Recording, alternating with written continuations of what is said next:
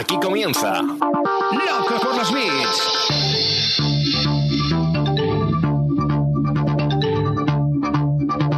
El podcast de e-commerce y marketing online de Emiliano Pérez Ansaldi.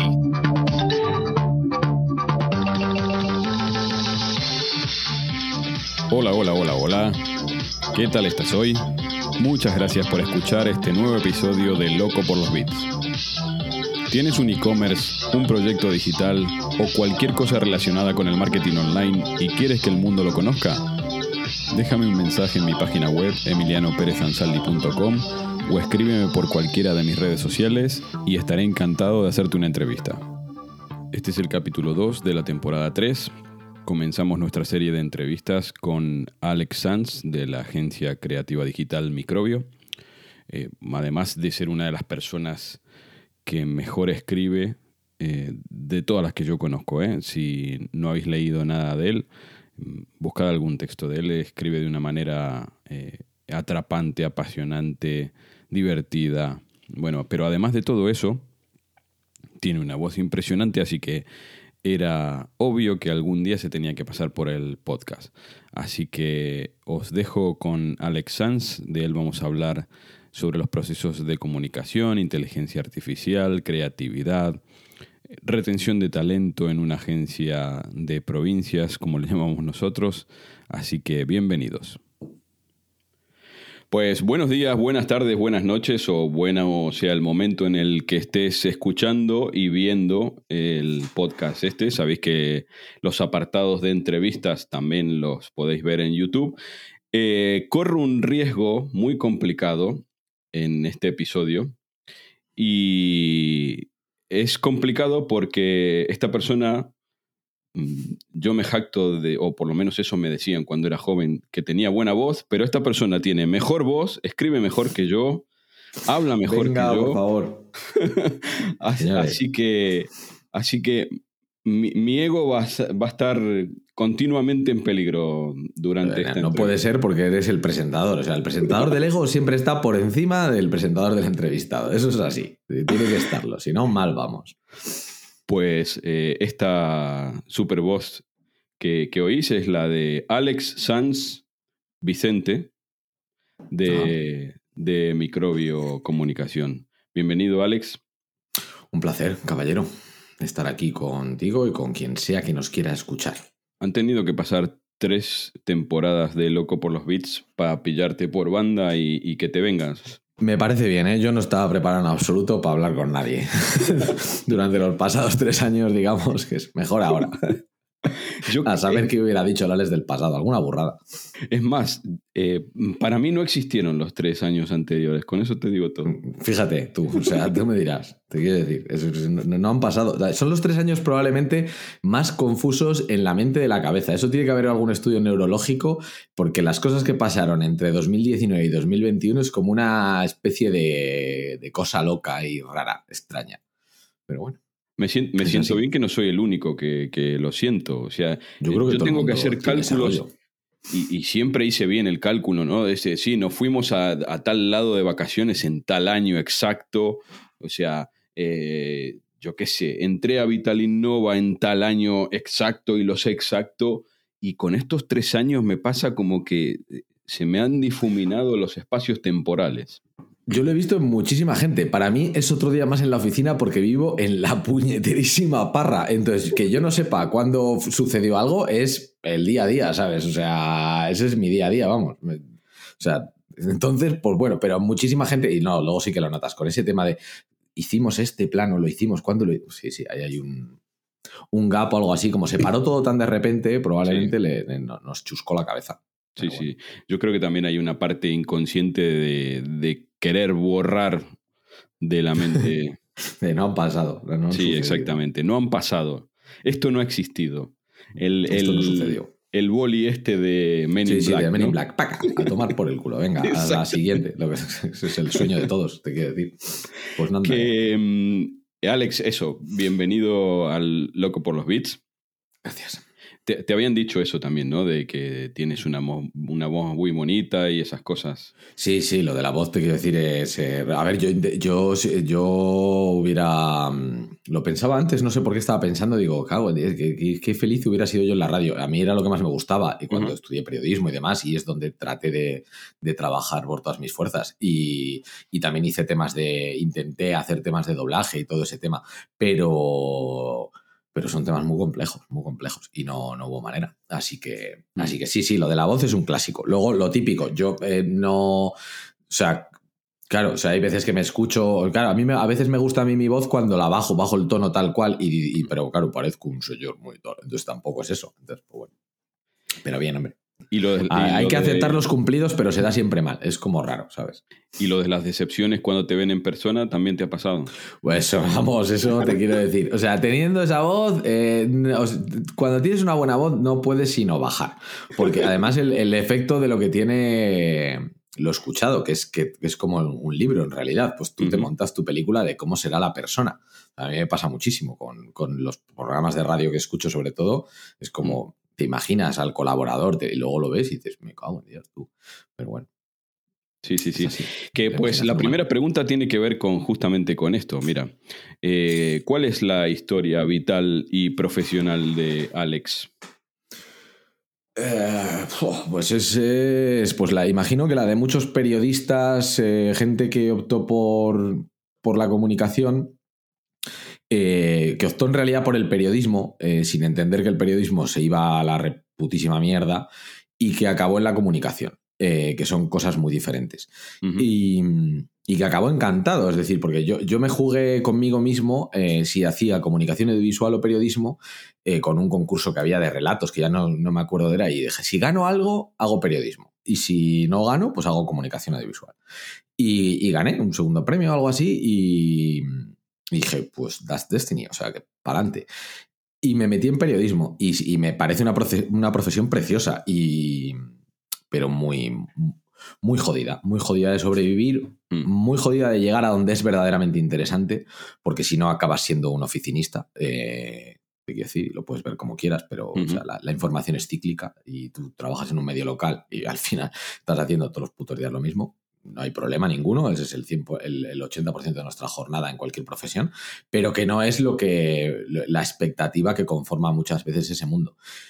Y, a partir de ahí tuve un, una crisis existencial eh, brutal eh, en Madrid porque estaba a punto de entrar contratado en Radio Nacional de España, que era el sueño de mi vida, el programa que entonces era de Tony Garrido y demás, y por un tema de papeleos, porque yo no había estudiado en una universidad eh, pública, porque no había en Valladolid periodismo eh, público, entonces no nos podíamos permitir irnos a otro lado. Entré en una facultad que tenía título de Gales, bueno, historias de estas, ¿no? De, la, de educación. Y claro, Radio Nacional, al ser un ente público, pues no podía, no tenía convalidado el título. Bueno, o sea, lo que es una hostia, pero como un piano así de estas que te ponen en tu sitio. Eh, y claro, aquello fue un shock porque era la oportunidad de tu vida y a los dos días la oportunidad de, irte a la mierda. Y, lo bueno, y a la vez el, problema del periodismo muchas veces es que te quedas en tierra de nadie, que no hay una manera de entrar fácil a los sitios, ¿sabes? No es como... Era complejo, sobre todo yo, que acababa de salir de la carrera y demás, había estado un tiempo trabajando. Y a partir de ahí empecé a encadenar trabajos de mierda, seguí en alguna radio, tal, pero curros ya de fuera y acabé por una... De nuevo, por otra, otro giro del destino enorme. Eh, en una historia muy rocambolesca, mi hermana pequeña me, consiguió trabajo. Eh, literalmente, porque, bueno, una, historia muy rocambolesca, pero fue ella el que me consiguió trabajo. Allí conocí a Fer, allí eh, también coincidimos con Gerard, que era compañero mío de la carrera, uno de mis mejores amigos de toda la vida, y, trabajábamos con un señor en una agencia que era, pues, que era un personajazo por no decir palabras e insultos eh, como los que nos dedicaba a nosotros. Entonces, en un momento dado fue, pues mira, que te den muchísimo por ahí, eh, elegantemente, nos vamos a montarlo nosotros por nuestra cuenta, porque para hacer esta, esto que tú haces lo podemos hacer nosotros mejor y, de mucho buen rollo. intentamos salir allí con las mejores palabras posibles, porque estaba todo claro, era obvio que, aquello no, no, iba a ningún lado, estaba, estaba zumbadísimo. Y y montamos microbio. Y literalmente, sin saber qué coño estábamos haciendo, o sea, pero sin saber qué coño estábamos haciendo, montamos microbio. Eh, porque veníamos de una agencia que no era una agencia, veníamos de una agencia que trabajaba prácticamente únicamente con el sector público. Entonces, aquello era, pues bueno, eh, no, era una agencia eh, que va con el vaivén del, del, público, que trabaja diseño, que trabaja, que trabaja desde la calidad. Aquello era, pues, por lo que había, ¿no? Ganar dinero, que está bien, está de puta madre, de hecho. Eh, paréntesis, eh, mm, paréntesis interpretativo, eh, las dos personas que antes has mencionado. ah, bueno, perdón, mis socios, Fer, que es diseñador, y Gerard, que fue compañero mío en periodismo, que digamos que, que se digamos a la parte de cuentas, etc. Las otras dos patas del banco de, de microbio. Ya, sí, sí, eso es la. Eso es lo mejor de microbio, ¿eh? probablemente. Que haya otras dos patas del banco y que hayamos. Eh, que, que, no, nos hayamos matado, que hayamos conseguido eh, con el tiempo encontrarnos, entendernos, discutirnos. Y pues, tú sabes lo que es, porque lo has vivido con Geza en Vital Indova, lo que es el long man standing, o sea, un tío solo, una tía sola, prácticamente ahí pim pam, pues eso es, eso es un dolor y, la suerte que, que, yo tengo y que tienen mis socios, imagino por su lado, es que saben que hay otros dos ahí, que si tú estás mal, pues, pues hay otros dos tirando del carro, aparte de todo el equipo, pero, dentro de la estructura, digamos. Vamos, vamos a hablar de eso, así que no te preocupes. ¿Qué, ¿Qué querías ser de pequeño? Porque bueno, ya hablamos. ¡Periodista! Lo más jodido es que yo quería ser periodista. Yo periodista, yo, yo quería ser periodista de, siempre. Sí, sí, yo, yo, yo sí, yo siempre he tenido claro que quería dedicarme a... eso es para cobardes. Periodista, eh, eso sí que yo, yo, vamos, yo, no, yo, yo astronauta no creo que se me pasará nunca por la cabeza. Yo mis recuerdos son de, y lo que me dice así también la familia, sabes que tampoco nunca te acuerdas de, eso, de periodista, de mm. tal. Sí, siempre me gustó escribir, siempre me gustó...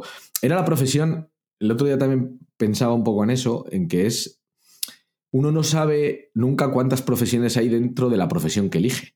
Eh, y, claro, hasta cierto punto yo hice periodismo, pero yo en realidad no, no, quería ser periodista. O sea, a mí me gustaba la radio, pero no me gustaba la radio por el formato periodístico. Me, gustaba la radio por hablar, porque me gustan las conversaciones, me gusta preguntar, me gusta tú lo sabes, hablar con la gente, hablo mucho. Eh, entonces, eh, probablemente por, era mi, por eso era mi medio, digamos.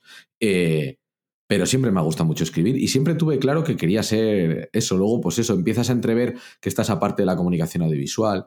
Yo, por ejemplo, para mí la publicidad no existía realmente. Y, si hubiera existido, mi vida podría haber sido de otra manera. Porque me parece un campo súper interesante y muy, muy divertido en el que trabajar en una parte de tu vida. Eh, y eso son eh, profesiones que caen dentro de lo, que sería mi profesión de siempre, que en realidad es la comunicación, no el periodismo, porque ese es el problema fundamental que cambiamos el término. Uno debería de, hacer comunicación y de ahí, si quieres, te especializas en periodismo. Que es otra cosa. O debería ser. No, no, sí, sí, coincido, coincido. Eh, fíjate, yo iba para cirujano cardiólogo y, mira. Y mira dónde te sí, también eligiendo. eso era lo que a ti te apetecía te decir. Claro, o sea, una cosa así con dos. O sea, pim pam, para adelante. Sí, sí, Mira, terminé siendo licenciado en publicidad y, al, final, fíjate, desde qué mundos diferentes terminamos haciendo mm, prácticamente lo mismo, en el mismo eh, rubro. Claro, es que es, el punto, en realidad, que uno va llegando a los sitios a base de, dejar cosas a un lado que no puede hacer o que mm. por el momento que no se le permiten hacer por, porque no entras. Y... El macabro Ikigai, ¿no? Efectivamente, literalmente. Sí, sí, sí. entre lo que quieres hacer, lo que te puede dar de comer, lo que busca el público, lo que te hace feliz y toda esa porquería, todo eso junto, metido dentro de una Turmix. Y, y así lo que vaya saliendo, literalmente. Lo que vaya saliendo. Lo que vaya saliendo. Ya, ya lo decía Darwin, el, el que sobrevive no es el más fuerte, sino el que mejor se adapta. Sí, sí, eso lo vas viendo con el tiempo. Dices, no, si es que, a ver, el karma lo pusieron ahí para darte confianza, pero en realidad eh, esto es lo que hay, ¿sabes? Adaptación al medio. Y pim pam que nieva. Hmm. Pero bueno. Que como te dije, vamos a ir de lo particular a lo, a lo ultra general y más o menos en el medio, ya bueno, ya adelantaste un poco, pero en el medio eh, se os mete por la cabeza a, a Fera, a Gerard y a ti, eh, crear microbio. Y entonces la pregunta es, ¿por qué microbio? El nombre y la agencia. nombre. Lo, que quieras, lo que quieras primero comentar. ¿Cómo el nombre de la agencia? No te entiendo, discúlpame. No, claro, ¿por qué microbio? Tanto el nombre, por qué microbio se llama así y por qué la agencia. Eh, la agencia en el sentido en el que éramos tres y era el formato, digamos, en el de, perfiles que hasta cierto punto se, abrían a eso, que eran dos periodistas, eh, uno más creativo, otro más de, de pim pam, eh, de, fuerza, y un diseñador, eh, y un diseñador especializado, o sea, que había hecho bellas artes, que tenía un gran componente artístico, entonces digamos que tocábamos un poco lo, común eh, y, lo, y, lo, abstracto, ¿vale? Podíamos jugar con eso, y era, de hecho era lo que nos molaba del este, que había un, componente en, cualquier proyecto de agencia o de los que nosotros habíamos visto, porque es que no, en realidad eh, no sabíamos lo que era una agencia hasta cierto punto cuando empezamos pues era que podías hacer muchas cosas muy diferentes. Y eso sí que siempre lo hemos tenido muy claro. O sea, los tres hemos tenido muy claro que nos gustaba tocar muchas cosas muy diferentes, ¿no? centrarnos en algo. Y eso ha sido una rémora durante mucho tiempo y lo sigue siendo, eh, también hasta cierto punto. Pero, pero siempre hemos sido personas de culo inquieto, que les gusta hacer cosas eh, con las que sentirnos relativamente satisfechos, aun a sabiendas de que hay cosas que uno pues que no salen bien, pues no salen bien, con eso hay que vivir, pero que bueno, que dentro de lo que cabe tú te puedas salir, sentir satisfecho con lo que haces y, orgulloso.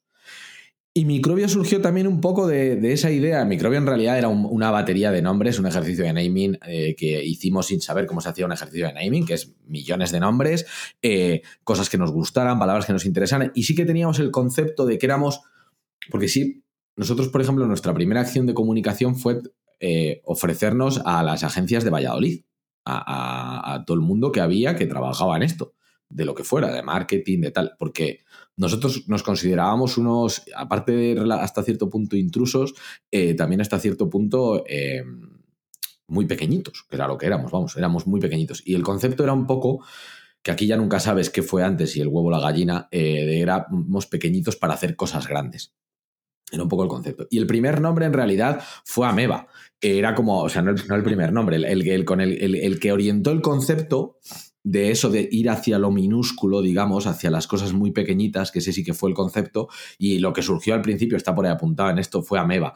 Y luego Fer, con eso de Ameba y demás, empezó a hacer unos pequeños esbozos que eran el microbio primigenio, y de repente encajó microbio, era como, coño, esto, esto es un microbio. O sea, esto queda aquí, pa, microbio. Y es verdad que tiene muchísima mejor sonoridad y mejor. y, funciona muchísimo mejor. Eh, y ha funcionado muy bien el nombre. ¿eh? O sea, uno nunca sabe esto, ¿no? Pero, pero hay un. Nosotros conseguimos hasta cierto punto sobrevivir con lo justo montando la empresa y poder vivir los tres, digamos, en los dos primeros años de la empresa, primer año, dos primeros años, con ayudas y todo, pero bueno, o sea, quiero decir que, y hasta cierto punto, yo creo que el, conocimiento del nombre y cómo el nombre funcionó y, cómo daba imagen de, con todo lo que está, hacíamos en paralelo, ¿no? que era todo un poco loco para lo que había habitualmente en Valladolid, pues eh, eh, funcionó muy bien y nos permitió eh, darnos a conocer y, y abrir Mercadete, que era de lo, de lo que se trataba en realidad, porque no conocíamos a nadie. O sea, a nadie. Veníais de Salamanca, además, ¿no? No, yo venía, no, o sea, no, los tres estábamos en Valladolid, la gente estaba en Valladolid, de hecho. Nosotros, lo único, yo, yo siempre tenía mucha relación con Salamanca, yo había trabajado varios años en Salamanca antes, eh, Fer también había estado en Salamanca, Gerard también había estado en Salamanca conmigo, pero en épocas diferentes trabajando y sin conocernos. Pero, pero no, no conocíamos a nadie por lo que te digo, porque la agencia esta en la que trabajábamos en realidad tenía tres clientes muy concretos y nosotros no nos movíamos de ahí. O sea, hacíamos un poco de todo, pero no había una relación real con otras agencias, eh, no, no teníamos ese día a día de agencia en realidad. Aquello era una máquina de hacer salchicha. ¿Eso quiere decir que os podríais haber llamado virus, bacteria o, alguna cosa de esta? Eh, sí, al final es un poco como los nombres, ¿no? Nosotros cuando hacemos nombres decimos eso, que te tiene que encajar a ti. O sea, probablemente, claro, virus se cae solo, ¿no? Porque es, es, bueno, le puedes dar una. Bueno, todo, a todo le puedes encontrar un concepto y darle una, una vuelta para que te funcione. Pero en realidad, claro, eh, te, tiene que encajar luego a ti de cómo lo dices. Y microbio sonaba muy bien, vamos, y sigue sonando muy bien. Es que es una palabra que tiene mucha sonoridad. Claro, si te metes en un bacteria, pues el concepto tiene que ser un poco más eh, elaborado. Es que fíjate, es lo que te digo, que, cómo, cómo, funcionan las cosas al lado de otras cosas sin que tú tengas apenas conciencia de que están funcionando. Porque microbiocomunicación es que, claro, son OS, eh, las IES, está todo un poco repetido en los dos lados. Cada metes un bacteria comunicación, fíjate, es que es como viene de otro lugar, esa es la palabra. Entonces, eh, las M's del otro. Funciona bien en ese nivel y ya funciona muy bien. Pero ya te digo que fue un puñetero ejercicio clásico eh, de, naming sin saberlo. O sea, muchos nombres y pimpa, para adelante. Para elegirlo. Em, ¿Qué tipo de agencia os imaginabais en ese momento y si se cumplió o no se cumplió? Es que uno se imagina. Estuvimos hablando un poco de que lo orientabais más hacia eso, hacia los proyectos de comunicación con una pata creativa que, es la de FER. Eh, pero eso, ¿se, ha cumplido la expectativa que teníais de modelo de agencia o no? Es que no, o sea, no sé cómo decirlo. Uno, uno al final tiene el modelo de lo que conoce. Y nosotros cuando empezamos, nuestro modelo de conocimiento era muy reducido. Eh, nosotros teníamos en mente a Pobre la Vaca, teníamos en mente a Vitalin Nova, pero como, como extremos de dos sitios diferentes, ¿no? Sí. Eh, teníamos en mente a Galera, eh, porque lo veíamos, pero a la vez tampoco lo entendíamos, ¿sabes? No entendíamos su negocio realmente, porque no estábamos dentro. Entonces, nuestro modelo de negocio eh, realmente era hacer cosas bonitas. Era, ¿qué podemos hacer? Cualquier cosa, ¿qué necesitas? Una web, redes sociales, escribir textos, lo que sea. Ese era el modelo de negocio. O sea, al final era, si, si viene alguien, yo trabajo con él, porque lo necesitábamos además, es decir, lo que quieras. No había un, enfoque. Eh, jugábamos mucho bueno, a ver, o sea, como todo, al principio nosotros empezamos escribiendo artículos en sitios de mucha, de, muy dudosa reputación. Eh, quiero decir, bueno, no sé si dudosa reputación, pero reputación un tanto oscura, por decirlo de otra manera. Eh, y eso era una fuente. Luego, por otro lado, tirábamos mucho de todo el tema de, ilustración, porque Fer, eh, al venir de Bellas Artes, además es un muy buen ilustrador. Eh, entonces, trabajábamos mucho todo con un toque de ilustración, lo cual demostró ser un agujero de tiempo, porque la ilustración es súper bonita, pero a la vez es súper compleja de hacer, como todo lo bonito. Em, entonces, no es que hubiera un modelo de agencia. Con el tiempo hemos ido cambiando muchas veces como microbio. Lo que ofrece, lo que. Y lo hemos ido haciendo, digamos, acotando. Pero al principio, al principio. Pero lo bueno es, hasta cierto punto es lo bueno que tiene el mercado, ¿no? Que te pone en tu sitio. Hmm. Sin saber dónde yo quería ir, yo no podía ir. o sea, quiero decir que no, no se podía dar el caso de que a mí llegara alguien que, porque yo no podía ir, o sea, yo no, yo no podía estar en su nivel de conversación. Pues es como lo que te decía antes al principio, ¿no? De menos mal que la entrevista es ahora y no hace tres años, porque al final, pues a lo mejor era, era otra la conversación. Hmm. Pero, pero lo hemos ido diluyendo y ahora, ahora diluyendo no, o sea, lo hemos ido destilando, digamos. Y ahora ya sí que tenemos una idea mucho más acotada de lo que, de, de la agencia que queremos ser o de la agencia que somos. Pero cuando empezamos, Mira, justo, justo la, pregunta siguiente eh, tenía una introducción que, ha surgido de lo que acabas de decir, ¿no? Y que eh, pasó en Vitalinnova, nos pasó a nosotros también. Y yo creo que al final eh, el contexto no solamente te define la personalidad, sino que te define el camino por el que tienes que ir. O sea, es que no hay más camino yo tenía puesto aquí que al final, eh, al ser, siento si es peyorativo, pero es que yo lo he vivido casi como un orgullo, eh, en las agencias de provincias, el provincia. Muy orgullosos, muy orgullosos. Yo cada vez estoy utilizando más el término Working Class Agency. O sea, eh, te, lo juro, porque es otro. O sea, es que no estamos en, un determinado sitio, no estamos, ni quiero estar, ¿eh? O sea, así te lo digo. Al, final terminamos siendo un poco ultramarinos, pero eh, ¿qué significa el ultramarinos? Que no puedes especializarte, porque nuestros clientes nos necesitan para todo. O sea, y tú no le vas a decir, ah, no, mira, es que yo solamente hago los textos de tu web, pero si quieres las fotos, eh, te tienes que ir aquí y si quieres... Eh, es que claro, una agencia es precisamente el, eh, Nosotros ahora tenemos una... Siempre, siempre hemos tenido esta discusión y conforme los tres hemos ido creciendo y, conociendo el negocio, digamos, más ha surgido esta discusión, sobre todo entre Fer y yo. Al principio era comunicación, ¿Ponemos comunicación o no ponemos comunicación? Somos una agencia de comunicación. En realidad nunca hemos sido una agencia de comunicación al uso. Eh, porque yo, por ejemplo, es, yo, es una de las cosas, bueno, yo odio muchas cosas, quiero otras muchas, pero la comunicación en, el sentido de, de, lo que era cuando empezábamos nosotros, de notas de prensa, freír a los medios, a mí eso eh, sí me va a dar porque me, parece un ejercicio de extorsión. Eh, que está bien, que funciona, que de puta madre, y por eso te digo, a lo que iba, perdón. El concepto mismo de agencia es la capacidad de reunir a agentes que están capacitados para hacer cosas. A mí es lo que me gusta del concepto de agencia. El problema es que está pervertido por la agencia tradicional o la agencia de medios, digamos. Entonces, sí que creo que debes de irte especializando, porque hasta cierto punto, y eso yo lo he ido aprendiendo con el tiempo, y de nuevo son muchas discusiones, pero nosotros era, somos agencia, somos estudio, somos comunicación. Ahora, por ejemplo, somos microbio. Literalmente hemos quitado cualquier apelativo, microbio. No ponemos nada en ningún lado. Microbio, agencia creativa digital, tú lo sabes bien por la parte del SEO, bla, bla, Pero eh, lo, que, lo que yo he ido, o cómo yo he ido entendiendo esto y, cómo hemos ido tratando de, de, recular, yo sobre todo en microbio, porque Fer, por ejemplo, siempre tenía una idea mucho más de especialización, vamos a concretar, y mi punto siempre era que nosotros por la vida que queríamos llevar, nunca íbamos a estar en tendencia, nunca íbamos a ser la, cresta de la ola, ¿vale? Eh, sino que nuestro trabajo es entender qué ola son las interesantes para trasladarlo a esta parte baja, digamos, de, nuestra tipología de clientes. Pero a la vez, conforme vas aprendiendo, te das cuenta de que el campo, lo que decíamos antes, ¿no? De que si, si no lo ves, no puedes ir. El campo es mucho más grande, muchísimo más grande. Y entonces ahí ya sí que hay un momento dado en el que tienes que decidir qué tipo de agencia eres, porque ahí es donde sí que ya entra todo. Puede entrar full service, pero ahí o eres capaz de cobrarlo o eso es una trampa para conejos. O sea, tarde o temprano es una trampa para conejos. Las redes sociales, por ejemplo, están demostrando eso. O sea, no puedes seguir ahí. eso solo lo puedes seguir de otra manera, pero no se puede seguir en el modelo que había. Eh,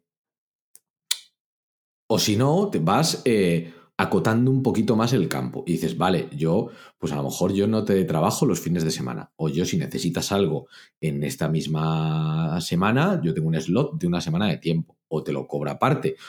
O hay cosas, por ejemplo, nosotros marketing no lo hacemos. SEO no lo hacemos. Eh, ¿Por qué? Porque hemos llegado a la conclusión de que no podemos, que son campos tan amplios que aunque estén cerca de nuestro campo, digamos, es otra ciudad otra ciudad con sus mierdas. Y ya si te pones, eh, dependiendo del sector, dependiendo de los objetivos, pues muchísimo más. Entonces nosotros sí que, no, por ejemplo, nos hemos ido quitando ese punto de marketing y, SEO, por ejemplo, están fuera.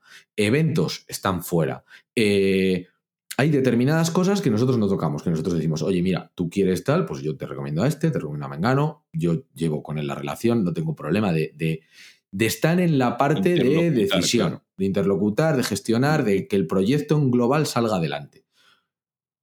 Lo mismo con, con los medios. O sea, los medios, por ejemplo, es lo más jugoso que puede tener una agencia. O sea, nosotros cuando empezamos destacábamos porque lo que había eran agencias de medios. No había agencias que, que utilizaran el diseño y la palabra. Había agencias que hacían adaptaciones, literalmente, por un dineral.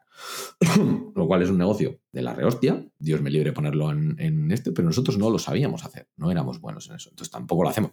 No lo hacemos oficialmente, viene un cliente tal cual, yo te lo contrato, que sepas que me voy a llevar mi comisión y aquí pacias por gloria.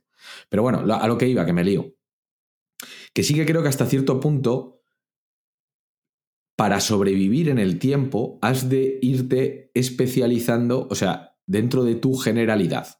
¿Vale? Ese es, mi punto. Tú tienes un campo amplio que para nosotros es la comunicación, y eso significa que yo tengo que entender de eventos, yo tengo que saber de marketing, yo tengo que eh, saber qué está pasando en ese campo, pero no tengo que ejecutarlo. Y otra cosa es lo que yo ejecuto, que es pues, diseño web, que si es estrategia de marca, que si es eh, campañas de publicidad. ahí me, ahí me quedo. O ahí estamos, si nos quedamos o por dónde nos movemos. La, la, conversación podría dar para un capítulo entero solo de esto. Eh, yo, tengo, yo tengo la opinión de que esas peleas son más internas que externas. O sea, ¿qué quiero decir con esto? Que tiene mucho más que ver con manejar nuestros propios egos como agencia que el interés real del público que toca la puerta de una agencia. Eh, por ejemplo, lo que, lo que estamos haciendo, que, no hay problema porque tanto vosotros como, como yo somos muy transparentes con los clientes con los que trabajamos. O sea, ¿para qué, si, si consigues una, una buena cartera de colaboradores con los cuales tú te puedas entender y que el cliente final no tenga que depender de entender o no entender lo que le está diciendo ese colaborador de la agencia, ¿qué más da si soy yo el que lo hace o soy yo la persona que gestiona el proyecto por arriba y contrata a un colaborador o a otro para cumplir con los objetivos que tiene ese cliente? A eso es a lo que me refiero. Y yo creo que muchas veces eh, el, abarcar tanto el abanico y no especializarse en algo tiene mucho más que ver con esto por mis huevos que lo voy a hacer yo. Porque no puede ser tan difícil y contrato a cinco personas y, ya sabemos cómo es en, provincias que eso es imposible y es inviable y a largo plazo se va toda la mierda. Eh, sí, o sea, es que eso, eso es otro melón. Eh, lo mismo, tienes que llegar tú. Es decir, yo, por ejemplo, estoy en. yo eso ahora lo, entiendo mejor que antes. Es mm. decir, antes no lo entendía porque yo mismo no entendía bien cómo hacer lo que hacía. No, sé si me explico. ¿sabes? Yo siempre he tenido mucho problema y en microbio casi nunca hemos cogido becarios, por ejemplo, eh, muy poco. Eh, y de comunicación prácticamente nada, eh, de diseño más. porque yo muchas veces he sido He hecho parálisis, análisis por parálisis o parálisis por análisis, como por decir. Parálisis por análisis, eh, porque no teníamos los procesos, no teníamos el qué hacer, no estábamos haciendo demasiadas cosas y era complejo de meter a alguien ahí. Entonces, ahora estoy un poco en ese punto en el que sí que creo que ya teniendo más, clara, más claro nosotros lo que hacemos, podemos pedirles a otros que los hagan desde fuera eh, y que puedan trabajar para microbio. Y, y, en eso estamos hasta cierto punto. Em, pero sí, al final es que es lo que te digo, tienes que llegar, la organización tiene que llegar. Cuando es uno solo, imagino que llega más fácilmente. Cuando es tres, nosotros pues llegamos más lentos, porque todo tiene que ir eh, hasta cierto punto consensuado entre los tres. Eh, y eso, pero eso es muy bueno, porque en realidad lo que te digo, llegas cuando tienes que llegar. Y hay cosas que yo no entendía hace cinco años y hay cosas que mis socios no entendían hace cinco años. y, cada uno se va quitando y poniendo la razón conforme va avanzando esto, porque no hay, no hay algo que sea totalmente... claro, porque en realidad... Sí, claro, sí, sí. O sea, porque, bueno, ya ni, ya ni el viste que te dije, sino más que el, hecho de que, de que, de que, joder, pues que tú estás viendo que has tomado determinada decisión, te has equivocado, no pasa nada. Es, el proceso. Hay que tomar decisiones para ir avanzando. Te vas a equivocar de puta madre. Pero tomar decisiones significa que te estás haciendo preguntas sobre tu negocio. Para mí eso es lo valorable, que tú pienses sobre lo que haces. Porque si piensas sobre lo que haces, Obviamente todo se reduce al ego, pero es que en la, vida todo se reduce al ego. En cualquier relación eh, personal o profesional, todos, no, no todo, estamos simplificando mucho, pero eh, es el ego, el que, el que, el, ego o el interés o la expectativa, como lo quieras llamar. Pero em, es lo que genera esas discusiones. Y cuando yo discuto con Fer o con Gerard, o ellos discuten conmigo, es porque ellos tienen esa visión. Ellos creen en eso. Y si, me, y, si, si, no creen, está bien que no crean en ese, en, ese punto, ¿no? En, lo que yo transmito. Y que a partir de ahí la organización vaya eh, enfocando lo que hace. Porque a la, gente de afuera le da igual, como tú decías, ¿no? Esto es una cuestión interna. Pero sí que es verdad que el cómo tú te cuentes va a definir eh, cómo y quién te encuentra. No, claro. Y en qué punto te encuentra. Entonces, nosotros, si hubiéramos sido muchos más listos, nos hubiéramos contado mucho mejor hace muchos años. pero no estábamos preparados para contarnos mejor. No nos entendíamos tanto a nosotros mismos. Y ha sido fruto de ese proceso, que son 10 puñeteros años, que dices, joder, pues me cago en Dios, es que ha pasado mucho tiempo.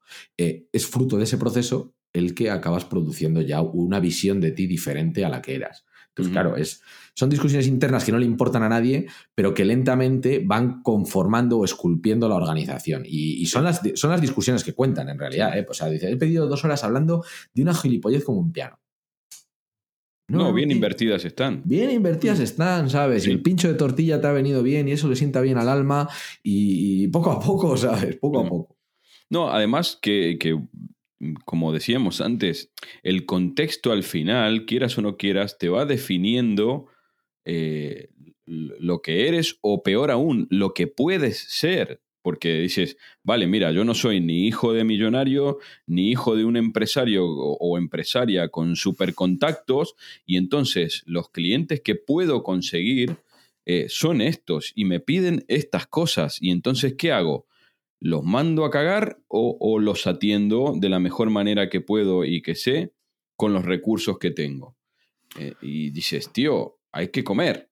O sea, está muy bien el el, creerse, yo qué sé, el, mejor haciendo SEO del mundo mundial, pero después te, caen los clientes que te caen. literalmente. O sea, es que eh, nosotros, yo siempre hablo mucho cuando hablamos entre todos, siempre hablamos de las, de, las capas en las que estás y de en qué capa está o en qué agujero estamos nosotros, por decirlo de alguna manera, y, cuántas partes hay más para arriba. Y hostias, hay muchas capas. Eh, y hay capas que literalmente mm, tú no vas a llegar en la vida a no ser que tengas un golpe de suerte, de, mm, bueno, suerte de trabajo, entiéndeme, de cosas, pero que oye, que hayas, y de repente, ¡tac! Timing oportuno, momento oportuno y despegas. Y aún así, aún despegando, es probable que sigas teniendo capas por encima a las que no vas a poder acceder. Em, sí, o que ese golpe de suerte, como lo llamas, y también lo entiendo, eh, te haga creer que para siempre vas a estar en esa capa. Claro, sí, porque lo de mantener, claro, eso es otro tema, el mantenerte en la capa, claro. Sí, porque hay muchas veces, los negocios a veces son eh, las empresas y, pues son eh, testigos de su época, en el sentido de que viven por y durante, vive su época y la gente que los dueños eh, tienen como el entorno, digamos. Es decir, porque yo siempre le decía a esta, esta gente, joder, cuando empezamos, cago en todo, siempre llegamos tarde a todo porque nosotros hemos sido la empresa que había subvenciones, pues cuando vamos nosotros ya no hay. Eh, boom económico, no, cuando no, después el COVID, después, el, o sea, todo crisis, la inflación, lo que, todo crisis. Eh, pero yo siempre decía una cosa al equipo, digo, nosotros, el, tiempo va con nosotros.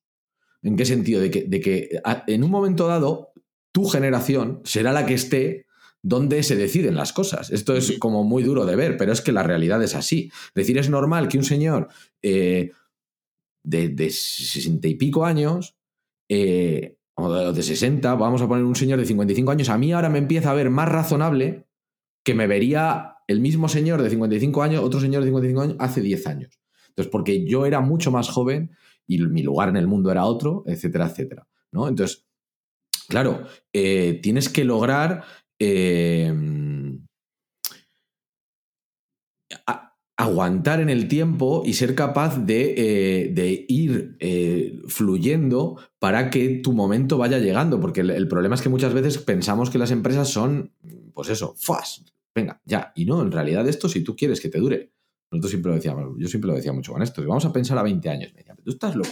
Digo, ya han pasado 10 en realidad, ¿qué, problema hay por pensar a 20 años? Si no va a pasar, da igual, pero si va a pasar, estás pensando sobre ti mismo. Y, cuanto más tiempo vives, más posibilidades tienes de sobrevivir en realidad. Cuanto más tiempo llevas vivo, más fácil es que sigas viviendo un día más, ¿no? Entonces, en las empresas y en la vida. Entonces, hay que trabajar con eso, en, ese sentido, de, pensar que, esto es una carrera a largo eh, y tomártelo así. Dejarse fluir. Ese es el concepto. Sí, fluir teniendo en cuenta que, puede haber una roca eh, y que tienes que intentar verla venir, que a lo mejor no ibas a pasar cerca de la roca. Y luego aquí hay otra que te la comes. Bueno, pues te has comido una, pero has evitado otra, está bien. venga chicos, sigamos trabajando. O sea, una hostia te va a caer, siempre, no falla. Sí. Que mm, ahora, ahora con el tema del, del teletrabajo, trabajo en remoto, se ha hecho un poco más fácil, pero una, una de las rocas justamente de las agencias de provincia es la captación y la retención. Yo soy muy de provincias porque tengo Gotelé, lo ves, ¿no? O sea, cuando tienes un fondo con Gotelé, automáticamente estás en provincias. no, puedes estar en el centro de España ni en el Mediterráneo, es imposible. Eh, eso, la, captación y la retención del, talento. Cuando sabemos que en una agencia, ni más ni menos, eh, el, el futuro, para bien o para mal, depende muchas veces justamente de ese talento, ¿no? Eh, ¿Cómo, hacéis estos dos procesos, tanto de captación como de retención de, talento, eh, ahora en microbio? Em, a ver, nosotros hemos tenido, por un lado, hasta cierto punto suerte en, contratación en, algunos aspectos clave. O sea, hay personas que vinieron recomendadas por un amigo eh, y que son el core de microbio. Em, no somos tantos, quiero decir que somos ocho con tres socios, o sea que, al final. Eh, y luego. No, hemos contratado tanto, de hecho, eh, cuando hemos contratado, luego al final sí que a veces nos ha salido un poco más rana. Y la, no tenemos nada estipulado ahora mismo como de retención de talento. Realmente lo que, en lo que trabajamos es que Microbio sea un lugar muy agradable en el que trabajar. Eh, partiendo de una premisa, que, queremos que sea un lugar agradable para los tres socios, porque trabajamos en microbio. Entonces, eh, a mí no me gusta hacer horas extras, ni a nadie, eh, no me gusta trabajar los fines de semana, no me, gusta, no me gustan muchas cosas, de, quiero decir, de, lo que sería una agencia clásica, ¿no? Eh, entonces tratamos de que eso no se produzca y a la vez tratamos de ser lo más transparentes posibles y eso es, por ejemplo, pues hace dos semanas tuvimos la reunión financiera con el equipo, pues en el que les contamos básicamente a todo el mundo, mira, esto es lo que cuesta abrir la puerta, esto es lo que hemos ganado este año, esto es lo que gastamos en, aplicaciones, esto es lo que se gasta aquí, aquí, acá. Em, y luego pues tratamos de tener pues lo que te digo, un estilo de vida y de trabajo eh, relajado y tranquilo. O sea, relajado y tranquilo, todo el mundo tiene picos, todo el mundo hay momentos, tú, lo sabes, pero también sabes que, tratamos de ser flexibles, que tratamos de que la gente, o al menos por nuestro lado, eh, pues que tenga su, libertad en el día a día para, oye, pues me voy al gimnasio a las 10 de la mañana. Pues muy bien, tú tienes que organizarte tus slots de tiempo y, tu, y tus franjas de tiempo y, y, tus proyectos para que las cosas estén. Y y siempre tratamos de decir lo mismo, que al final esto es libre y que la libertad está para saber usarla. Yo lo único que llevo mal en la vida es cuando se, me rompe el corazoncito, como a Ralph en el episodio de Los Simpson cuando le rompe el corazoncito a Lisa y lo graban ahí. Aquí se le rompe el corazón. Pues a mí es cuando, cuando, cuando te engañan, cuando, no cuando hay un engaño. O sea, a mí no me molesta que alguien no trabaje, quiero decir, entiéndeme, no en el sentido de no trabaje. Pues mira, hoy Hoy no he, hecho nada. No he hecho nada, no he hecho nada. No, no, sí, sí. Tienes el día cruzado. Dímelo, dímelo. No tengo problema ninguno. Pero no me la intentes colar. No me la intentes. Porque, porque va a haber días que me la vas a colar. Porque yo estoy a otras cosas. Porque no pasa nada. Pero el día que me dé cuenta, eh, malo. Mm. Malo. Porque, porque es como que, joder, no. O sea, porque, porque no, yo entiendo todo. Y nosotros, de hecho, somos de entender de más. En el sentido de, yo entiendo que la vida es complicada, que cada uno tiene sus movidas, que el trabajo es una parte de la vida. Es una parte relevante, pero tampoco es la fundamental hasta cierto punto. Tiene que haber otras en equilibrio. Entonces, yo lo entiendo todo y nosotros siempre hemos dicho lo mismo. Cuéntanos todo lo que necesitemos saber para entenderte. O sea, literalmente. Hoy no, no, no te sale. Vete a dar un paseo. Eh, lo que veas, quiero decir. No, no, no, tiene más. Pero bueno, entonces ese es un poco el rollo. Y luego hemos tenido suerte porque en realidad de microbio, hasta donde yo sé, como tal, no se ha ido nadie. Eh, ahora hemos tenido una baja de una compañera que se ha ido de excedencia un tiempo por temas eh, personales y demás, y ha sido un gran palo para todos, pero, pero es lo que te digo, que joder, yo, yo estoy muy, muy contento y de hecho a mí es lo que me gustaría, ¿no? Que la gente en realidad en un momento dado me pondría las pilas, ¿no? Que se, que se fueran de microbio, ¿no? Dijeran, pues mira, me voy porque, o sea, no, me gustaría, pero que, que, sería como un toque de atención, ¿no? De mira, no, de, que ese es un buen perfil, ¿no? no, estoy progresando, ¿no? No estoy evolucionando, estoy aquí contigo y no, y no tal, y no, y yo sí que tengo ese pica pica, o sea, yo, yo tengo ese pica pica de que microbio no crezca, sino que, sea mejor para todos, para vivir todos mejor. Sí, sí, sí. Eh, mira, justamente la siguiente pregunta es sobre, sobre, los planes a futuro, que decías esto, ¿por qué no pensarlo a, 20 años? Eh, ¿Tenéis un, plan como tal para, para, microbio o es dejarse fluir pero con una base sólida, no, no tan líquida? Pero decir, yo qué sé, eh, nos gustaría ser 30 dentro de tres años o, nos gustaría eso. ¿Hay, ¿Existe algún plan para, este microbio del futuro?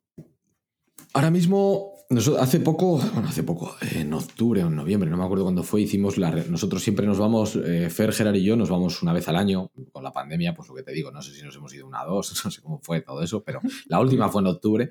Em, y siempre tratamos de hacer un día de de salir y de, y destroy, ¿no? Y luego otro día de trabajo en casa, en la casa rural o donde cojamos para... Y, siempre tratamos de hacer dinámicas un poco. Y, lo hemos hecho siempre de una manera mm, hasta cierto punto informal, con dinámicas de trabajo, de, todo tipo las hemos hecho. Eh, y hemos funcionado un poco a base de esas reuniones y nuestras reuniones periódicas, sobre todo cuando teníamos oficina, que quedaba, bajamos a tomar café y lo que te decía antes, ¿no? De dos horas discutiendo de esto, de aquello, de lo otro. Y ahí vas, digamos, un poco modulando todo de forma muy informal.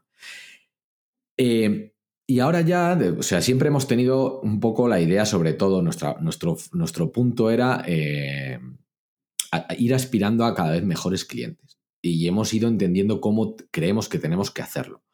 Eh, y en esas estamos. Y desde ahí, sí que en el último, en, la, en el último, la última reunión que hicimos, trabajamos toda la parte de marca más a fondo. Y, nos quedó claro algo que entendimos en la pandemia, que para nosotros hoy por hoy lo importante es mantener equipo, que hemos entendido muy bien, que con, o creemos entender que prácticamente con el equipo que tenemos, sin crecer mucho más, podemos aspirar a clientes más altos, eh, más, mejores para lo que queremos hacer, más relacionados con marca, con, estrategia, eh, con comunicación y con diseño. Em, y ese es un poco el plan, focalizarnos en el equipo y aumentar el, tipo de cliente, la tipología de cliente, ¿vale? Eh, no tenemos nada más establecido porque lo, fíjate que a mí me sorprendió mucho porque yo pensaba que en el ejercicio este que íbamos a hacer íbamos a estar a lo mejor más desalineados, ¿no? Porque cada uno tiene, tiene sus movidas en la cabeza y, estuvimos muy alineados los tres.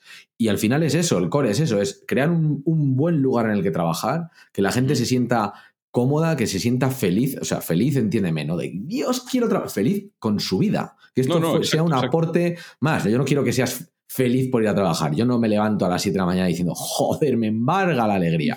No, o sea, es que hago en Dios, quiero trabajar. Bueno, pues vamos a hacerlo lo mejor que podamos. Eh, y, manteniendo ese equipo y, logrando que haya más confianza en nosotros y mejorando la responsabilidad entre el equipo, que eso es una cosa que, estamos trabajando mucho, que cada persona sea muy responsable de lo que hace, que no seamos los socios los que marcan el nivel, digamos, que eso al final siempre ha sido un poco así, eso, es una lastra, una, no, sé si es una lastra, no, sé si es la palabra. Un lastre. Lastre, un lastre, lastra. Em, y ese es un poco el plan, porque igual que hay otras agencias que pueden tener el objetivo de venderla, pues en nuestro caso salió, pero no quedó como, como vamos. No, no, si es que a nosotros nos gusta esto. Lo que nos gusta es. Eh, lo, que, lo que queremos es eso, haciendo que la organización sea cada vez mejor, que, pueda, que la gente pueda trabajar cada vez con más independencia y más seguridad en sí misma, para que no dependan de, yo corriendo desnudo por el bosque lanzando ideas, o de Fer eh, haciendo lo mismo, o de Gerard eh, haciendo lo mismo, y que, y que haya una dinamo de, creatividad y de buen rollo y de, trabajo entre el equipo, eh, que eso es lo, ideal. Pero no, tenemos nada más marcado. Bueno, ya es mucho, ¿eh? sí, eh, yo me quedo siempre con una frase. No sé si café por la mañana y sentarse dentro, adelante del ordenador, sabiendo que estás haciendo algo que te gusta, en el lugar que te gusta, es la hostia. Ah, no, yo estoy encantado, ¿eh? O sea, vamos, yo no cambio, te quiero decir, o sea, bueno, cambiaría microbio por muchísimo más dinero más. Hombre, claro, se ha jodido. Eh, pero no, no sería un propósito real, porque eso es como soñar con que me va a tocar la lotería. O sea, mi propósito real es trabajar cada día mejor Incluso el, otro día estaba en una reunión de con empresarios y demás y lo comentaba. Digo, yo mi objetivo es no trabajar. Digo, o sea, a mí no me gusta trabajar. Entonces, te, quiero decir, ¿me gusta lo que hago? Me encanta lo que hago, eso por descontado. Pero, pero no me. No me si tú me dices, ¿qué, vas a hacer hoy? Pues yo te puedo decir, oye, yo hoy me gustaría escribir, pero no, te, no me gusta. No me gusta como gustarme enviar correos electrónicos, gestionar a personas, decirle a alguien lo que tiene que hacer. O sea, que, pues para eso ya tengo una hija, ya le digo a ella lo que tiene que hacer y tampoco me hace caso. Entonces, ¿para si no funciona con ella, ¿por qué va a funcionar con el resto? Es muy difícil. Mira, Recuenco puso, ¿sabes quién es, no? Sí, hombre, claro. Un maestro. Eh, dijo, puso un tuit el otro día que vale tanto para los hijos como para la gente de, la empresa. Que dice que eh, criar es caerle mal a alguien siempre esperando que algún día lo entienda. Lo entienda, entienda el porqué. Sí, sí, o sea, lo leí y dije, tuché, o sea, literalmente es eso. Sí, sí, o sea, pues tomas decisiones que no... Pues eso, a lo, hasta cierto punto sin, sin, sin, poder explicar todo el contexto. O cuando tratas de transmitirle algo a alguien, es, muy complicado eso, porque es, pasar cosas de aquí a ahí es muy complejo, es muy difícil. Que, Alex, pasamos a, las preguntas de, generalidades. Eh, estamos en la, fase, en la fase final. Em, ¿Cómo evangelizar? Mira, mira, mira la pregunta esta. ¿eh? ¿Cómo evangelizar en el valor de una marca si ves que hay empresas con comunicación de mierda que son exitosas? Mira, estaba yo escribiendo de eso esta mañana porque ando con la newsletter que mandamos y demás que de este mes eh, iba un poco sobre, no, directamente sobre eso, pero yo siempre pongo el mismo ejemplo. O sea, las empresas hasta cierto punto hacen, eh, solo se paran a pensar en, este tipo de temas, en temas de marca, en temas de, valoración de una marca o de visibilidad, cuando tienen el culo cubierto y el culo a salvo. O sea, el, culo a salvo y el estómago lleno, por decirlo de alguna manera. Es como la filosofía. O sea, tú. Mm. Hay millones de marcas en el mundo con identidades visuales de mierda, que no quiere decir marcas de mierda, porque luego pueden tener una cultura muy fuerte por dentro y ser la hostia, pero la parte visual, digamos, una absoluta basura, o con departamentos de ventas que son repuñeterísimos cracks. Y hay gente eh, y hay gente, no, o sea, vamos, de hecho, para mí probablemente se en el 80%, eh, que vive de eso y vive muy bien. Entonces, yo no tengo nada que objetar ahí. Y, de hecho, lo que yo pensaba hoy, y lo que lo llevo pensando tiempo, es que hasta cierto punto em, no puedes hacerle preguntas complicadas a personas que no están preparadas para responderlas. Entonces, si yo le pregunto a alguien cuál es el porqué de tu marca, y esa persona no ha llegado a comprender realmente qué coño yo estoy queriendo preguntarle, él me va a decir, como decía yo hace unos años, la pasta. Que cuál coño va a ser el porqué de mi marca. Ganar dinero, joder, Alejandro. Estamos tontos. Tengo un Mercedes, tengo una casa, tengo lo que sea, me da igual, como si tienes un Twingo, pero es ganar dinero para prosperar. Ese es mi objetivo en la vida y mi objetivo como marca. Claro, eso realmente yo también lo pienso. Pero por suerte, digamos, o porque hemos hecho ese ejercicio de prospección, de, pensamiento, de metapensamiento sobre lo que hacemos, es verdad que llegas a un determinado nivel dentro del juego que dices, o me hago estas preguntas, o no. sería como si en un videojuego vas matando orcos y tu funcionalidad es matar orcos, pero en un determinado momento hay una puerta que necesita un hechizo. Tienes que creer en la magia para eso, aunque tú estés matando orcos en el día a día, ¿no? Entonces, ese es el problema, que no se puede evangelizar sobre algo que es intangible totalmente. Entonces, una marca es, una enorme gestión de intangibles que acaba en un pequeño tangible, que es la parte visual, porque el resto de partes no son tangibles, porque el, lenguaje, por mucho que lo metas en una guía, no va a ser tangible. la visión, eh, la visión, el valor, la, filosofía de la empresa. Lo que quieras. Es la captación de talento todo lo que quieras, la cultura interna, la comunicación, todo eso es intangible, o sea, todo. Entonces, no puedes hasta cierto punto en, evangelizar. La persona ya tiene que venir evangelizada. Porque si no, probablemente lo que está buscando es un elemento visual, que está de puta madre. O sea, que está genial, está perfecto. Tienes una buena marca sobre la que tú trabajas, cuchillo entre los dientes y a vender. Y a lo mejor llega el momento en la vida en el que te haces esas preguntas, o a lo mejor no, porque tu sector va subido en una ola de puñetera madre de, aumento de ventas y te pasas los próximos 50 años que solo necesitas a un buen departamento comercial. Entonces, cuando ponemos el, enfoque en la importancia de la marca, sí, cojonudo, te va a dar más. Es decir, y cualquier empresa que verdaderamente le vaya muy bien en la parte comercial y, y decida eh, abordar esta parte de marca, le, probablemente le vaya mejor. Eh, a no ser que haga alguna puñetera locura, probablemente le vaya mejor. Claro, tendrá que tener en cuenta a los de ventas, porque su opinión es relevante para no liarla, pero ese será un poco el, proceso, digamos. Pero si no, sí. Es que es lo que te digo, no, puedes, no puedes, eh, y, no, y no es por sonar que, oh, es que hablamos de temas muy complejos, no, es que lo que te digo, si yo te digo a ti que pienses de aquí a 20 años, si tú no estás en ese mood, ¿no? En ese rollo de, pensar sobre ti, te va a parecer un ejercicio estúpido e inútil. O sea, algo que no te va a valer para nada, porque no vas a haber llegado a tener esa capacidad de abstracción. Y, y, como no la tienes, que no es un problema, sino que no estás en esas, no pasa nada, tú estás ganando dinero, que es donde tienes que estar, pues pues, pues, ya, pues no, no, te puedo decir mucho más. Te, vas a quedar con la cara que, muchas veces a clientes, cuando le vendemos esa parte más teórica, conceptual de la marca, se te quedan así en plan de. ¿Qué estás contando? Sí. dame un logo. Como, dice, como dice Andy Stallman, o sea, la inversión en marca es casi la única que se puede hacer en una empresa con garantía de que las cosas te van a ir mejor y no te van a ir peor. sí, pero es a la vez. Eh, pues eso, es que es una inversión en nada. O sea, como la ve en los departamentos hasta cierto punto, ¿sabes? La ve, es una inversión en aire, es una inversión en colorines, es una inversión en maquillarte, en irte a la pelu.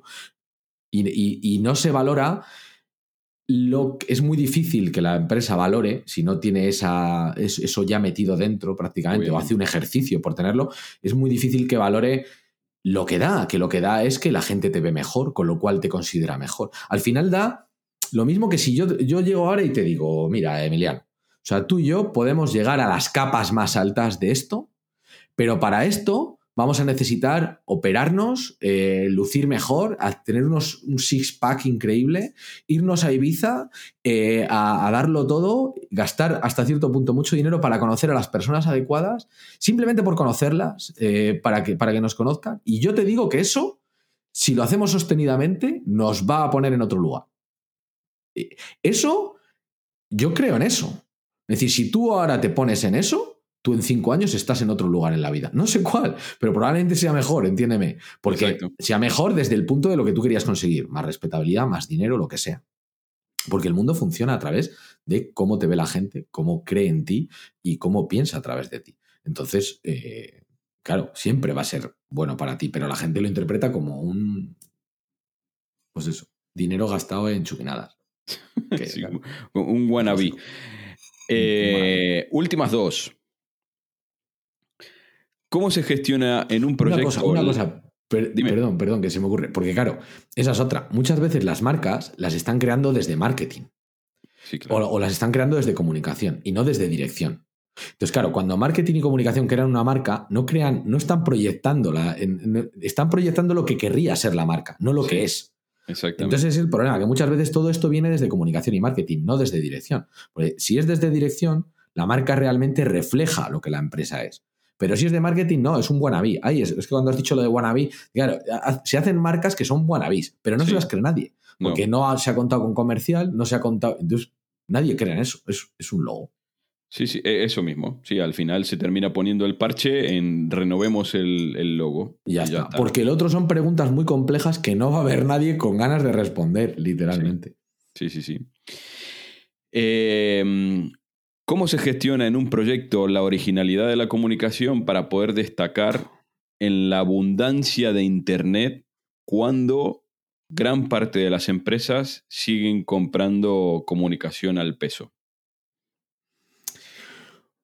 Pues en mi opinión, porque lo mismo, de esto aquí no hay una verdad absoluta. O sea, mira, te, la, te la resumo fácil. Dime, dime. Decimos que la clave es la diferenciación, pero ¿estamos dispuestos a arriesgar no. dinero para ser diferentes? No, o sea, casi nadie está dispuesto a arriesgar dinero para ser diferentes y se suele arriesgar dinero para ser diferentes cuando el, lugar ya está preparado para que seas diferente o ya hay una ventana en la que puedes ser diferente con comodidad, por decirlo de alguna manera.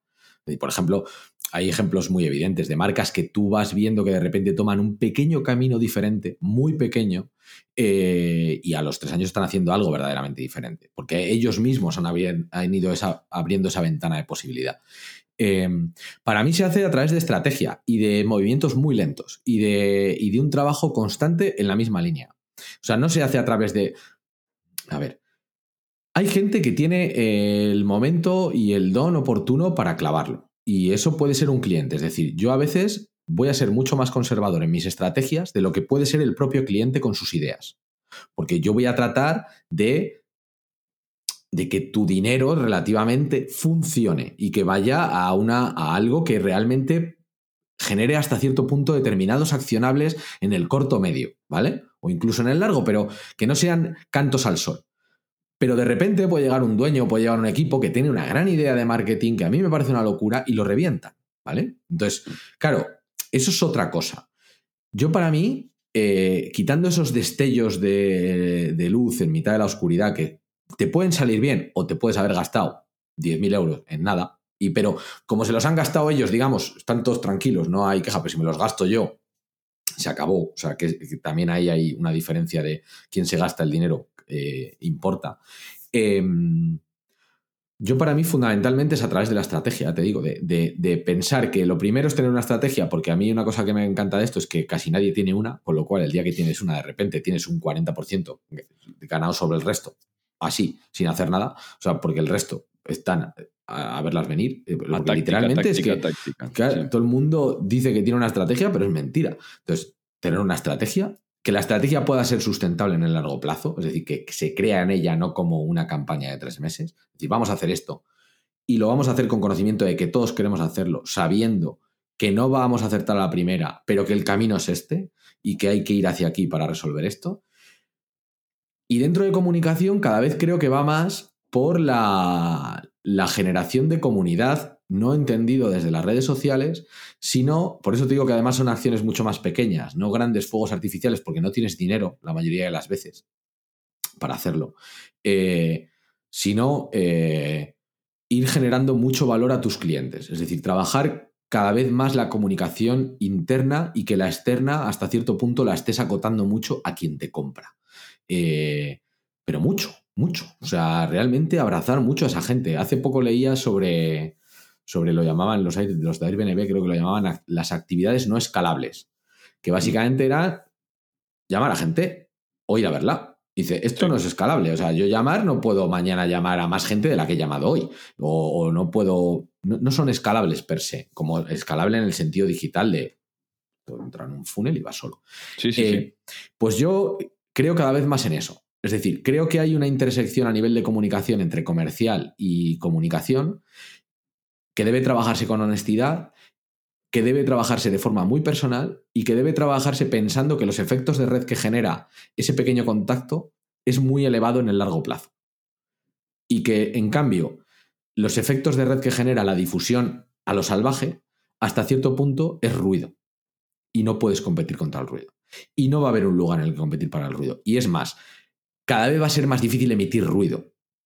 Por increíble que parezca. O sea, va a ser más caro, pero además es que va a ser más complejo, porque va a haber, como va a haber cada vez más, digamos, llegará un momento en el que se estanque, etcétera, ¿no? Pero más redes sociales o más espacios en los que compartir o más nichificación o más. No, no vas a tener un, un digamos, un formato y paz adelante, ¿no? O sea, tiro No, no, es que vas a tener que adaptar esto aquí, esto allí. Si quieres verdaderamente que funcione, porque si no, lo único que estás haciendo es replicando cosas. Perfecto, eso no tiene no, ningún problema en eso, y eso también es bueno, es difusión. Cojonudo.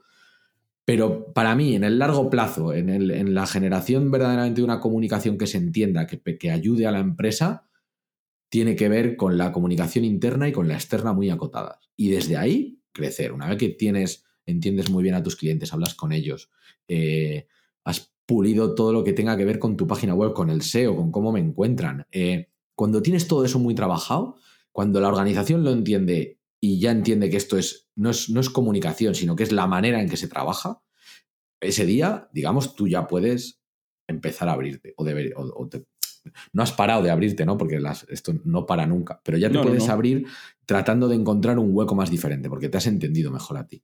No, por lo menos eh, una cosa que digo yo también es por lo menos sabiendo dónde pones eh, de la cantidad de monedas finita que tienes, sabiendo dónde pones cada montoncito. Si lo pones en el aspecto de la visibilidad para las personas que no te conocen de nada, y si pones el tocho de monedas en el apartado de visibilidad y te quedas sin monedas para lo que dices tú, para abrazar y para entender a los clientes que ya tienes y a los que son susceptibles de volver a comprarte, claro, después no te quejes de que tu conversión es una mierda, porque es, complejísimo en realidad, ¿eh? porque nos pasa a todos, te quiero decir. esto, si tú te pasas a pensarlo, esto está respondiendo a las primeras preguntas cuando hablábamos de que te especializas. Y no, claro, es que todos queremos tener muchas puertas abiertas. Es que nadie quiere cerrarse puertas, es un instinto natural. Es como, no, no, yo, yo mejor más opciones, mejor lanzo este presupuesto, no vaya a ser que, joder, yo lo hago. Eh, eh, es normal que, que, que, que no quieras cerrarte.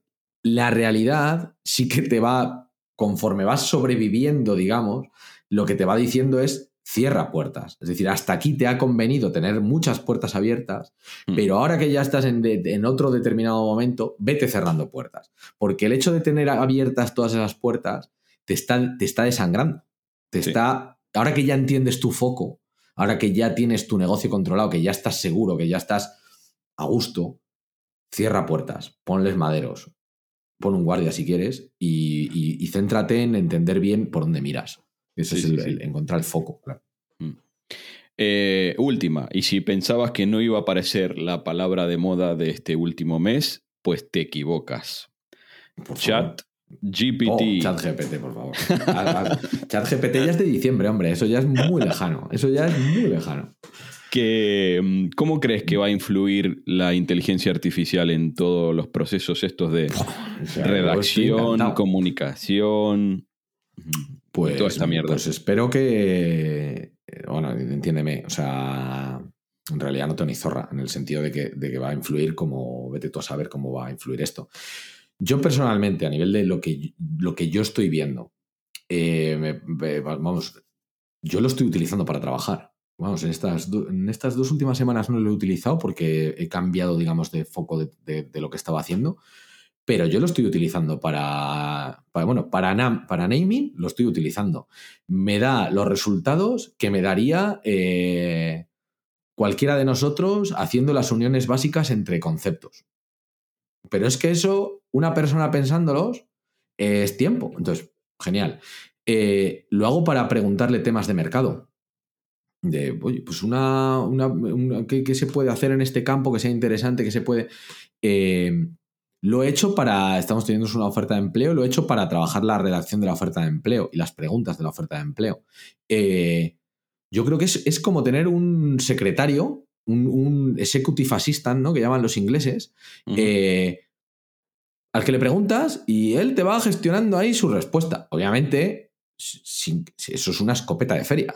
O sea, quiero decir, pero mucha gente dice, Buah, es que es inexacto. Nos ha jodido, como el 80% de los artículos que hay de blogs escritos sobre temáticas, en, escritos por, por seres como yo, hace muchos años, por personas que cogían de un blog de aquí y de allá cuatro y te estaban escribiendo un post sobre cirugía cardiovascular. pues eh, claro, entonces, o ese post si lo lee un, cirujano cardio, las 10 cosas que no te puedes perder en la cirugía, pues a lo mejor aprende una y dice, hostia, mira, esto no, no, no me acordaba yo de esto. Y ya él investiga desde ahí. Pero las otras 8 le parecen mierda. Pues esto es lo mismo. De todas las ideas que me, me saca Carbone y me saca eh, ChatGPT, el 90% son basura. Pero el otro 10% me han llevado a líneas que yo no había barajado y a campos que yo no había barajado. Y con el tema de, la, de mercado igual, o sea, de, preguntarle, oye, en este sector, ¿cómo, ¿qué puede ser diferencial? ¿Qué puede ser tal? ¿Qué empresas lo están petando? O sea, en vez de hacer la típica búsqueda de eh, sites like o eh, business like o inspiration, no sé qué, oye, ¿qué empresas lo están petando? En campos, además, no te estoy hablando mainstream, o sea, en campos muy industriales. Y me ha dado referencias de marcas que no habían aparecido en ningún caso entre los sueños de los, de los, de los dueños, pero que eran competencia directa. Eh, y competencia directa y están muchísimo por encima de ellos, pues lo típico, no conoces el mercado hasta que no entras.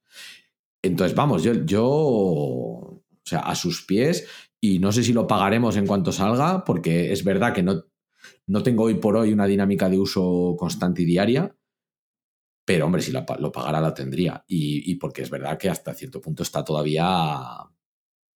Pues eso, está un poco de aquella manera. Mm. Pero bien ordenado, eh, también lo he utilizado para hacer contratos.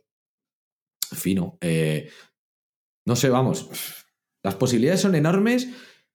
Si te gusta, eh, vamos, es que es lo que te digo, es como si tuvieras a alguien y que le pudieras decir, oye, búscame la referencia de tal libro, no sé qué, de tal genial, es que está genial realmente. Luego ya tú lees la referencia y valoras si te vale para algo o no, pero no la has buscado tú. O, lo que nosotros, por ejemplo, para redacción de textos, el problema es que es mucho más caro el collar que el galgo, porque editar sigue siendo, para que quede algo diferente, sigue siendo jodido. Pero en redacción de textos es una, las que hay más específicas, eh, es una gloria, porque el problema de empezar un artículo es empezarlo. Sí, una vez que lo has empezado, yo te puedo editar un texto y dejarte lo que no lo reconoce ni su madre, en media hora. Pero hacerlo es muchísimo más tiempo. Muchísimo sí, sí, sí, sí, Entonces le veo un futuro espectacular, vamos. O sea, el, el, pánico este ah, nos vamos a quedar sin trabajo. Yo creo que se van a quedar sin trabajo las personas que no pongan en la ecuación la ayuda que genera la inteligencia artificial. Eh, es que va a ser como ir con una pata menos, te quiero decir. Eh, si tú tienes un, un, mega. No sé cómo decirte, es como en la película esta, ¿no? Que todo el mundo dice, joder, ¿cómo molaría la esta que, que no sé qué le dan y va, lo, es capaz de verlas, tiene el pensamiento súper rápido, es una máquina, entiende todo, pa, pa, pa, y joder, ¿cómo molaría eso? Bueno, pues esto no es eso, pero es muy parecido. Es decir, a mí me permite entrar a, campos mucho más rápido de que si me tuviera que ir con el ruido de Google. Y que ya Google es un salto en eso, es decir, Google es un proto chat GPT. Eh, entonces, ahora ya está el, el papá chat GPT. Bueno, pues si eso lo integras con, o sea, si eso se va integrando, el volumen es espectacular porque yo, joder, a mí mi sueño, que yo le pueda decir, mira, quiero hacer un póster que incluya estas palabras en la línea de tal, de cual, de cual. Yo no voy a acabar haciendo ese póster, pero es que lo puedo verbalizar yo. Es decir, yo no sé diseñar, pero sí sé eh, describir. Entonces, joder, si tú eres capaz de escribir, si tú entiendes de qué estás hablando, si tú eh, conoces el lenguaje, vas a poder entrar. Y si puedes entrar, puedes crecer desde ahí. Pero vamos, es un, es un potencial enorme. Sí, sí, sí. Como ayudante, no te va a salvar el culo, pero. Eh, pues, señor, hasta que ChatGPT pueda reemplazar estos espacios, yo encantado de que se haya pasado por el mío. yo encantado de que me hayas invitado, caballero, ya sabe. Y, eso, agradecer el tiempo. Eh, agradecer la existencia de, de, microbio dentro del espacio empresarial ya no solamente vallisoletano, sino, sino español. Como, es, como dicen, ¿no? Si, no existiese, habría que inventarlo. Habría que inventarlo, va, no creo. Pero bueno, oye, por lo menos hay que. Yo siempre digo que al final es para una cosa para vivir la vida bien los próximos años. No nos vamos a hacer millonarios, pero joder, vamos a ver eso, ello, es de lo que se trata. Eso. Pero, pero que, que, nos deje fluir la vida de la manera que nos gusta. Que nos, deje vivirla, que es lo importante, llegar al final. Así que guay. Que señor Alex, hace mucho que no nos vemos en persona, así que esperemos. esperemos nos veremos algún día, sí. Estamos aquí en Tierra de Nadie, o sea que yo qué sé. Esto de las deslocalizaciones es lo que tiene. Un abrazo gigante y, y que vaya bien. Nos vemos en, los bares, como dice, como dice la canción. Un placer. Chao. Adiós, adiós. Y hasta aquí nuestro episodio de hoy. Espero que lo hayas disfrutado tanto como yo. Muchas gracias por tus likes en todas las plataformas de podcasting. Te espero en el próximo episodio de Loco por los Beats. Me parece que se nos ha acabado la batería. Y esto llega a su fin.